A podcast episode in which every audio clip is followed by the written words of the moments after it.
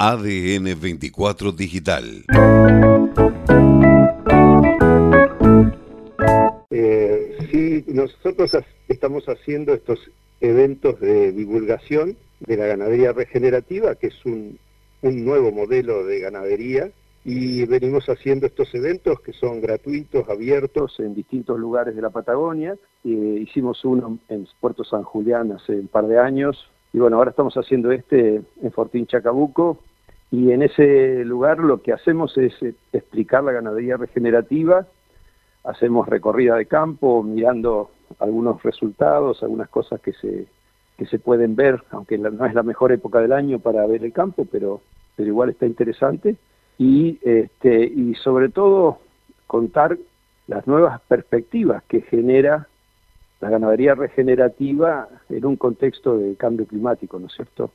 Eh, por un lado nos permite recuperar los campos, poder sobrellevar mejor las sequías, poder recuperar las cargas, digamos, poder tener más animales, con lo cual ya sabemos que va a mejorar la renta del campo, y por otra parte, al hacer un manejo que favorece la recuperación del campo, tenemos la posibilidad de generar servicios ambientales eso es, por ejemplo, aumento de biodiversidad, protección del hábitat, eh, infiltración, digamos, captación del agua de lluvia, evitar que el agua de lluvia se pierda rápidamente y finalmente eh, secuestrar carbono en el suelo.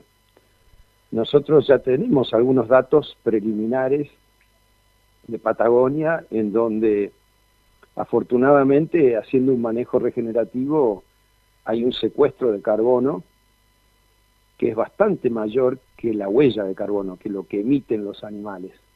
Con lo cual es factible eh, convertirse en proveedores de servicios ambientales y venderle créditos de carbono al mundo. Y eso es un poco lo que lo que se dedica mi hijo Pablo con su con su empresa Roots. Así que ahí me gustaría que él cuente un poco de eso. Lamentablemente, eh, con todo este tema de la crisis climática y, el exceso de, gases de efecto invernadero en la atmósfera, hay cada vez más presión eh, eh, para las empresas, el mundo corporativo principalmente, pero también para los consumidores individuales, de ir hacia lo que es la compensación de la huella, que tiene que ver con lo que no se puede dejar de emitir, es salir a buscar proyectos que lo capturen. históricamente ese lugar lo han ocupado la plantación de árboles o la conservación de árboles, y ahora aparece esta enorme oportunidad para, los productores agropecuarios de, capturar ese carbono en el suelo y que se les pague por eso. Eh, creo que lo más interesante que tiene esto es que es la frutilla del postre de un proceso en el cual hay un montón de otros beneficios para el productor de encaminarse en una forma de producir regenerativa y esto es un premio más, es un incentivo más eh, que nos permite también eh, bajar barreras y, generar más incentivos. Así que estamos viendo eh, tremendas señales del mercado y bastante desesperación por, por, eh, encarar proyectos para esto.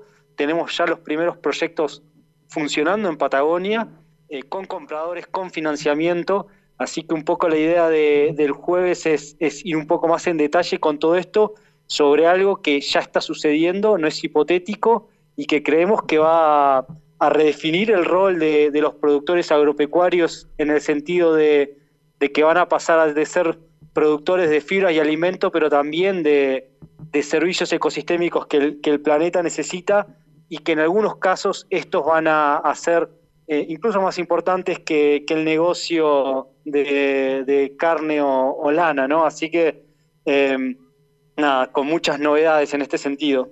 Eh, mm, se me ocurre preguntarte, Pablo, también en relación a lo que es el costo, eh, eh, en cuánto tiempo se pueden instalar los equipos para receptar el carbono. ¿Es, es fácil? ¿Es muy complejo? ¿Tiene costos bastante complicados o cómo es? Contanos.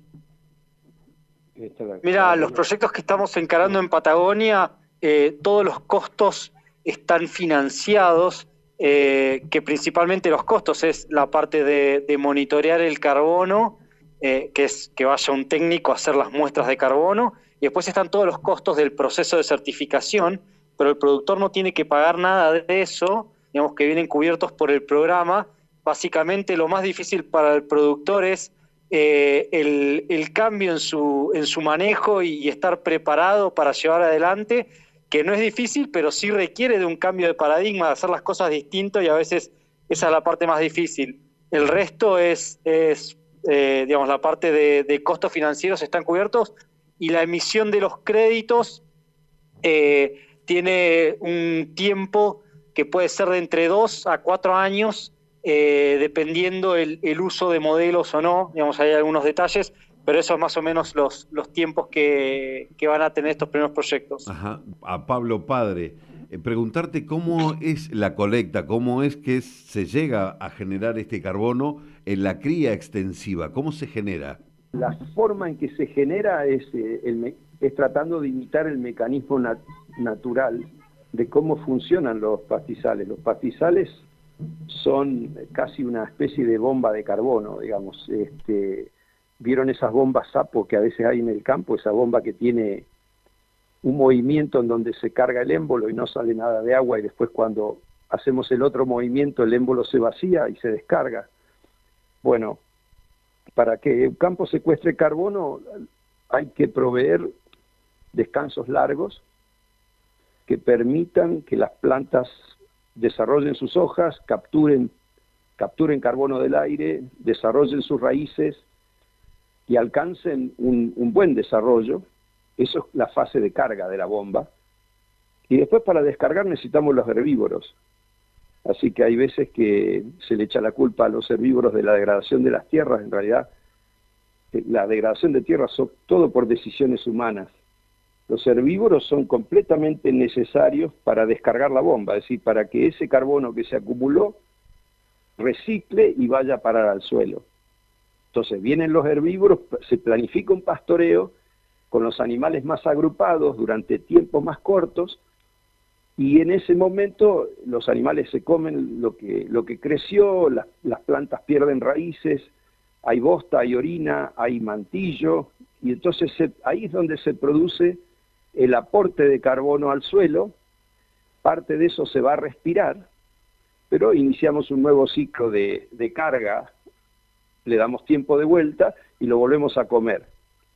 Esto se opone a lo que se hace hoy, que están todo el tiempo los animales encima de las plantas, no se las deja acumular, entonces los campos patagónicos tienden a perder carbono más que a ganarlo. Entonces, este, es, bastante sencillo, todo esto se logra planificando el pastoreo y dando una, una secuencia adecuada de descanso y pastoreo. Más allá de lo que es invernada, veranada, digo, la rotación habitual y tradicional requiere también de, de otro sistema. No, la invernada y veranada sí, Invernada y veranada son sistemas de pastoreo continuo, pero estacional. Pero uno en la invernada se queda ocho meses, por ejemplo. Y acá estamos hablando de pastoreos breves. Claro. Ojalá fueran menores a 15 días y después descansos de muchos meses en la estación de crecimiento. Entonces, este, no, es, no es comparable a la invernada veranada, esto es incluso en campos de año redondo o campos de la costa, se organizan los descansos para que todos los potreros tengan algunos meses sin animales y puedan recuperar plantas, eh, en, esos momentos de descanso, si llega a haber humedad, se instalan plantas nuevas, se cubre el suelo desnudo, pasan un montón de cosas cuando uno le saca los animales al campo y si no podemos mirar las banquinas de la ruta, miremos la ruta 3, por ejemplo, es una enorme clausura eh, que de 2.000 kilómetros de largo y ustedes van a ver la, ves la diferencia que hay entre la banquina y los campos de al lado y te das cuenta de lo que hace el descanso. Así que administrando el descanso y el pastoreo se logra eh, cambios maravillosos en el campo. Claro, yo me refería a lo tradicional del descanso típico de la migración de veranada a invernada, pero requiere una rotación más, más amplia dentro de cada campo, ¿no? está entendido, claro. Eh, Pablo, eh, hijo, ahora, preguntarte eh, la gente cómo, bueno, en esto de la, de la modalidad virtual, es lo fabuloso, cómo es que pueden asistir los que estén interesados en conocer un poco más sobre este taller de regeneración que se va a hacer en Fortín Chacabuco. El taller se va a hacer acá en, Fortín, cerca de Bariloche. Yo estoy viviendo acá, así que me queda cerca. Esperamos que también haya mucha gente acá en la presencialidad y aprovechando también el, cara a cara que, también es lindo. Claro. Pablo, padre. Hay mucho material nuestro, hay un canal en YouTube donde hay muchos videos y las charlas que damos y está la página web de OIS 21 en donde están todos los contactos de los técnicos que hay entrenados en todo, en todo el país para, para ayudar a los productores a, avanzar en este terreno. Muy bien. Así que a disposición, aparte, bueno, aprovecho para saludar a todos los amigos de Puerto Deseado. Hace bastante tiempo que no nos vemos, así que un abrazo grande. Muy bien. ¿Algún detalle más que quieras contarnos, Pablo Hijo, al respecto? Me parece importante rescatar que, eh, si bien el, el, tema de que, el carbono es hoy lo que está más en, en boga y en boca, eh, creo que, que la transición hacia, hacia regenerar tierras es algo mucho más profundo, interesante y y que creo que, hay que hacer el foco en eso eh, y después sí, eh, obviamente, sacarle el, mayor provecho, ¿no? Pero me parece que eh, el, foco debe estar ahí. Muy bien. Les quiero agradecer a ambos por participar en esta charla y bueno, lo mejor, el éxito para este jueves 29 en Fortín Chacabuco, Río Negro. Muchísimas gracias, Juan Manuel. Sí, gracias, Juan Manuel. Un abrazo.